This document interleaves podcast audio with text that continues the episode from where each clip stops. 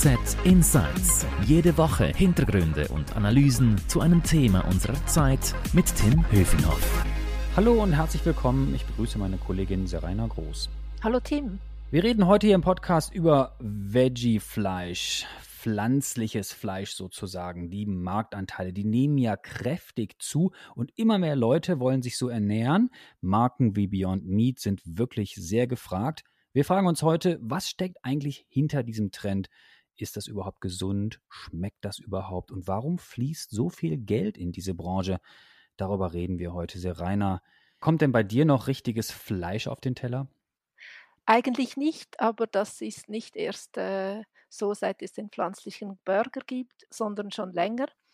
Ich esse ab und zu Fleisch, ähm, bin also in dem Sinn tatsächlich eine dieser Flexitarierinnen, welche die Industrie mit diesen neuen Produkten anpeilt.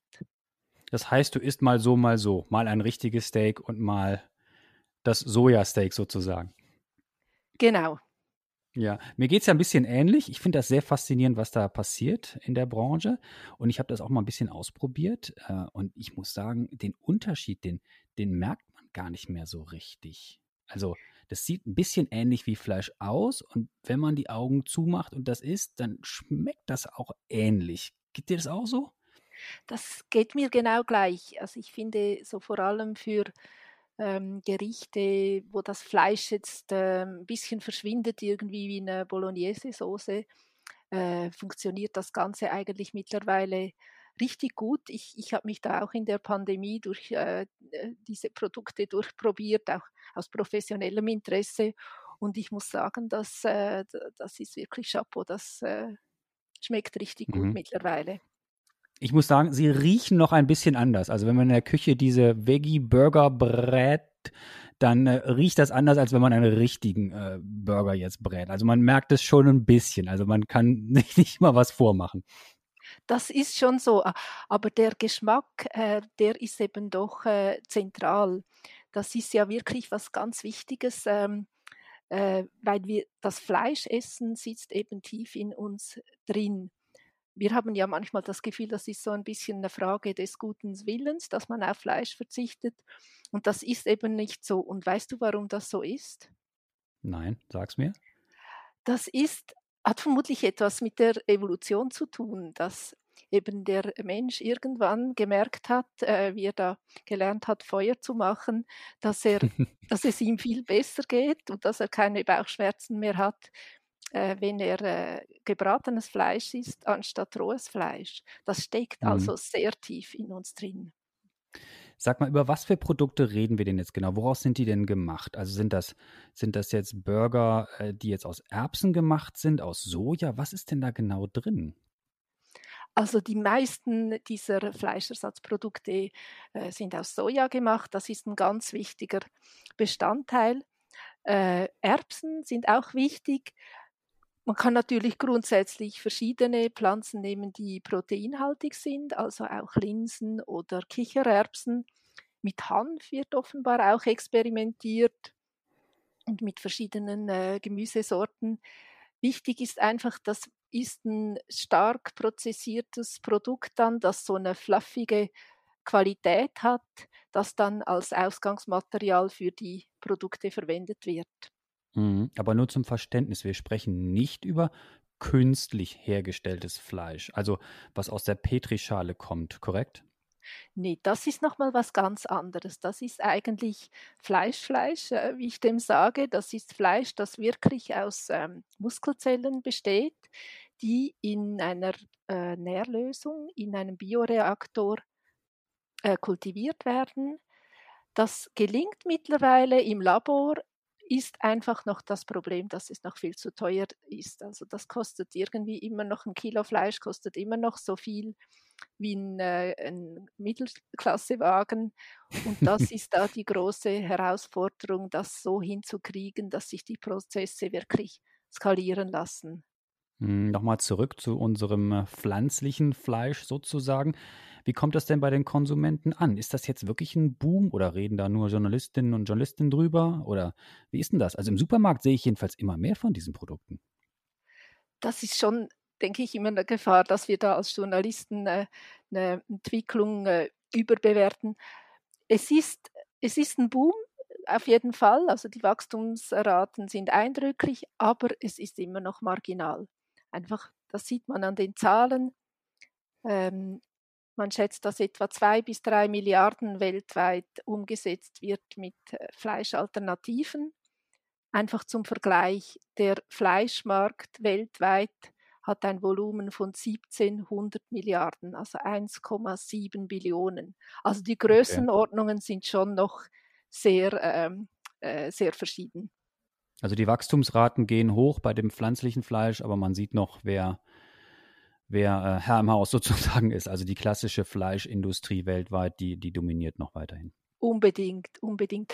Es gibt aber doch ähm, Prognosen, die jetzt davon ausgehen, dass so in zehn Jahren dann etwa zehn Prozent des Fleischmarktes wirklich äh, mit alternativen Proteinen, ähm, äh, also dass etwa zehn Prozent des Fleischmarktes mhm. alternative Pro Proteine sein okay. dürften. Und, und was macht denn jetzt die, die Branche oder die Industrie so sicher, dass das jetzt so nicht eine Eintagsfliege ist? Also, dass wir in den nächsten Jahren noch deutlich äh, mehr dieser Produkte kaufen. Du hast zwar gesagt, es gibt Prognosen, dass es steigen könnte, aber was macht die Anbieter denn so sicher, dass es wirklich so kommt?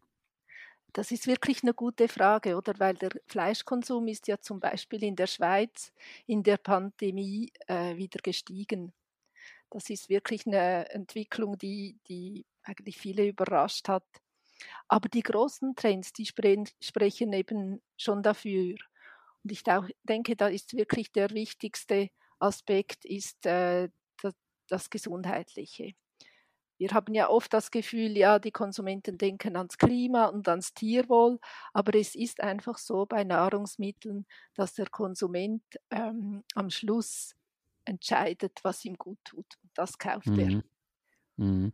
Und wenn wir schon in der Debatte drin sind, ob das jetzt gesund ist oder nicht gesund, also da stehen sich, glaube ich, die, die Hardcore-Fleischesserinnen und Esser gegenüber und diejenigen, die jetzt nur noch zu diesen pflanzlichen Produkten äh, greifen. Also da, die werden wir, glaube ich, nicht versöhnen, jedenfalls hier in diesem Podcast. Aber ganz allgemein gefragt, kann man das denn sagen? Ist das, ist das gesünder, die, diese neuen Produkte oder weniger gesund? Was, was, was hast du denn da recherchieren können? Na, ich würde einfach mal sagen, die gesundheitlichen Probleme des Fleischkonsums, die sind ja offensichtlich. Also vor allem wer zu viel äh, rotes Fleisch wie Schweinefleisch und Rindfleisch konsumiert, dann hat das äh, gesundheitliche Folgen. Das kennen wir. Herz-Kreislauf-Probleme, zu hoher Cholesterinspiegel, das ist bekannt. Auf der anderen Seite gibt es natürlich eine Riesendebatte über die Zusatzstoffe in diesen äh, pflanzlichen Fleischalternativen. Das mhm. muss ja, ist ja ein prozessiertes Produkt, das braucht Zusatzstoffe, damit das dann so schmeckt und so ist, wie, wie wir das wünschen. Und da gibt es eine große Debatte darüber. Aber die Industrie sieht jedenfalls hier die große Chance, dass eben das Ernährungsprofil eines ähm, pflanzlichen Burgers im Gegensatz zu dem, der, von der vom Rind kommt, verändert werden kann. Also mhm. man kann da auch ähm, Zusatzstoffe reintun, die eben gesund sind. Mhm. Und wenn man sieht, dass McDonald's und andere auch Fastfood-Anbieter ja mittlerweile auch solche Produkte anbieten, das zeigt ja, dass das im Mainstream angekommen ist. Und ob der äh, Konsument am Ende aus Klimagründen, aus Gesundheitsgründen oder aus Tierwohlgründen sich für das Produkt entscheidet, ist ja egal. Der Markt, so hast du das ja erklärt, wird wahrscheinlich, wahrscheinlich wachsen. Also nicht nur Vegetarier-Fans greifen dazu. Auf jeden Fall. Und was ich denke, was eben auch wichtig ist, wir tendieren vielleicht ein bisschen dazu, hier einfach unsere Perspektive in Europa und in den USA äh, vor Augen zu haben, wo es dann darum geht, wechselt man irgendwie von, äh, von äh, Rindfleischburger auf, ähm, auf Protein, auf pflanzlichen Burger. Aber die Investoren und die Leute, die sich mit dem Thema beschäftigen, haben eben das Gefühl, dass China eine große Chance ist.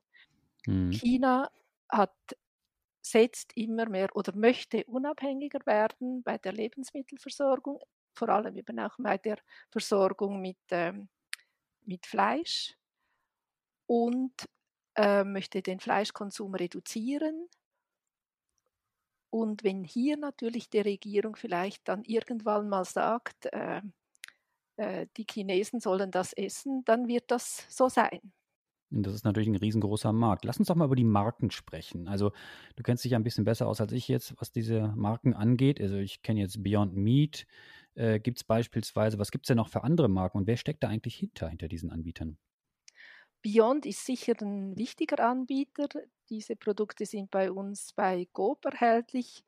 Das ist ein amerikanisches Unternehmen, das als fast einziges in diesem Bereich auch kotiert ist, mit prominenten Investoren wie Bill Gates und Leonardo DiCaprio.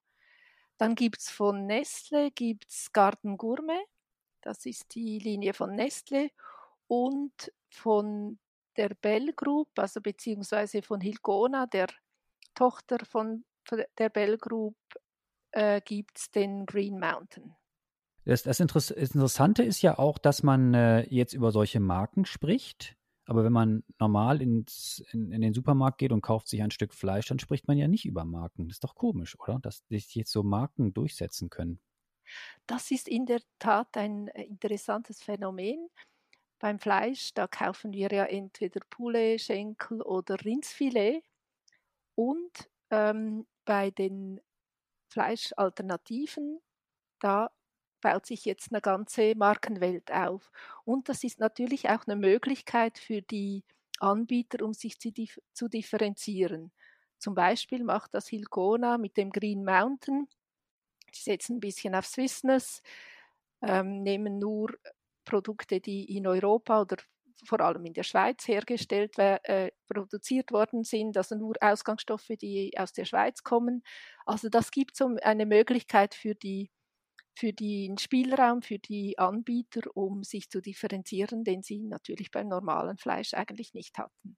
Mhm. Du hast ja vorhin schon große Konzerne erwähnt, die da mitmischen und die auch andere Anbieter der ersten Stunde übernommen haben, weil sie selber wie Neste nicht so stark waren in diesem, in diesem Bereich. Äh, woher kommen denn diese Innovationen eigentlich? Sind das immer Start-up-getriebene Innovationen? Also die Startups äh, spielen natürlich eine, eine Riesenrolle. Nehmen wir zum Beispiel ein wichtiges Startup aus der Schweiz, Planted, ein ETH-Spin-off, die diese äh, Bullefleisch-Alternativen machen, da kommt wirklich äh, unglaublich viel.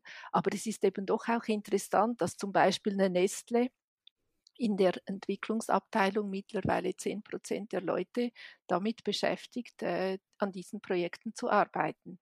Also da steckt mhm. schon auch von den großen Konzernen sehr viel äh, Power drin, eben auch in der Innovation, in der Entwicklung der Produkte. Und wenn man sich anschaut, wie äh, manche Firmen an der Börse performen, das sieht ja auch nicht so schlecht aus. Ne? Ich glaube, Beyond Meat ist, glaube ich, einer der wenigen oder sogar nur der einzige Anbieter in diesem Bereich in der Börse.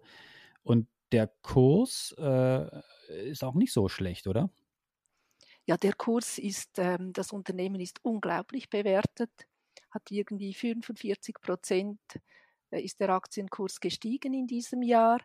Das Problem ist einfach hier ein bisschen, dass man noch, noch nicht so ein umfassendes Bild hat von äh, davon, wie die Investoren das beurteilen, weil es eben eines der wenigen äh, praktisch das einzige ähm, Unternehmen ist, also der einzige Pure Player, der bereits an der Börse ist. Also auf der anderen Seite sieht man aber auch einfach, was für ein Potenzial offenbar darin steckt. Ja, ich habe mal beim Aktienkurs äh, nochmal genau nachgeschaut. Also seit Anfang des Jahres so ungefähr 13 Prozent zugelegt. Innerhalb eines Jahres, also zwölf Monate, so knapp 40, 45 Prozent. Ja, kann man auch mit vegetarischem Fleisch äh, ganz gut äh, Rendite machen. Serena, die Börse ist ja das eine, äh, also Risikokapitalgeber sind das andere. Da habe ich äh, von dir gehört, dass es auch in, in der Schweiz auch einen, einen wichtigen Player gibt. Äh, was kannst du uns über den erzählen? Das ist in der Tat so. Ein ganz großer Fonds in diesem Bereich sitzt in Zürich, nämlich Blue Horizon. Die haben bereits äh, etwa 500, 650 Millionen Dollar, nein, 650 Millionen Franken aufgenommen und um in solche ähm, Startups, um in Startups zu investieren, die in diesem Bereich tätig sind.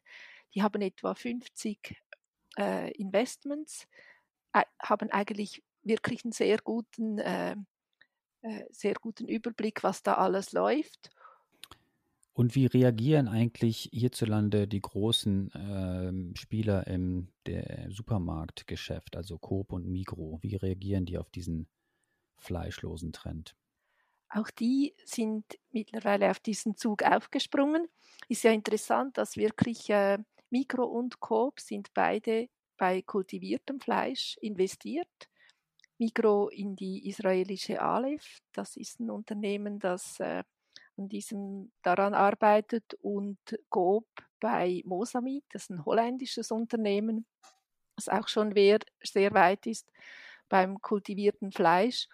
Und die Idee ist ja eigentlich, dass dann Bell, also die Fleischverarbeiter von Coop, am Schluss die Produktion dieser, ähm, dieses Produkts übernehmen wird, so denn das äh, zum Fliegen kommt. Mhm. Eine wichtige Frage, die mir noch einfällt, sind die Preise.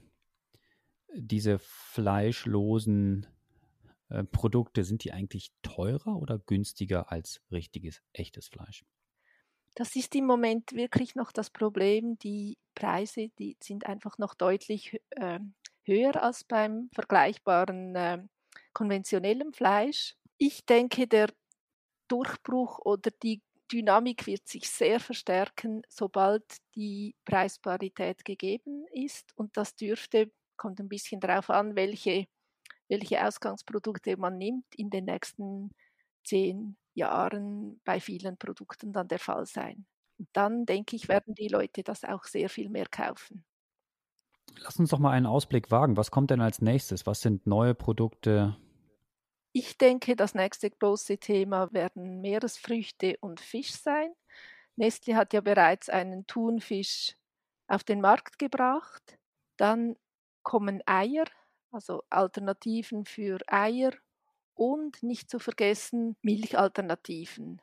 In den USA ist bereits heute jede Milchpackung, die verkauft wird, ist keine Kuhmilch mehr, sondern irgendwie Hafermilch oder Mandelmilch. Und das, denke ich, wird sich noch weiter verstärken. Vielen Dank, Serena, für deine Insights. Das war sehr spannend. Noch mehr Infos zum Thema haben wir auf handelszeitung.ch. Und wenn euch unser Podcast-Angebot gefällt, dann würden wir uns freuen, wenn ihr uns abonniert bei Spotify, Apple oder wo auch immer ihr uns zuhört. Noch ein Hinweis auf den Wissenspodcast der Kollegen vom Blick. Hört da doch auch mal rein. Die haben ebenfalls spannende Themen. Der Wissenspodcast vom Blick, der hat den Namen Durchblick. Zum Schluss möchte ich noch Danke sagen unserem Produzenten Carlo Ladi. Merci fürs Zuhören. Bleibt gesund. Sehr reiner, herzlichen Dank. Bis zum nächsten Mal. Ciao. Danke dir, Tim. HZ Insights.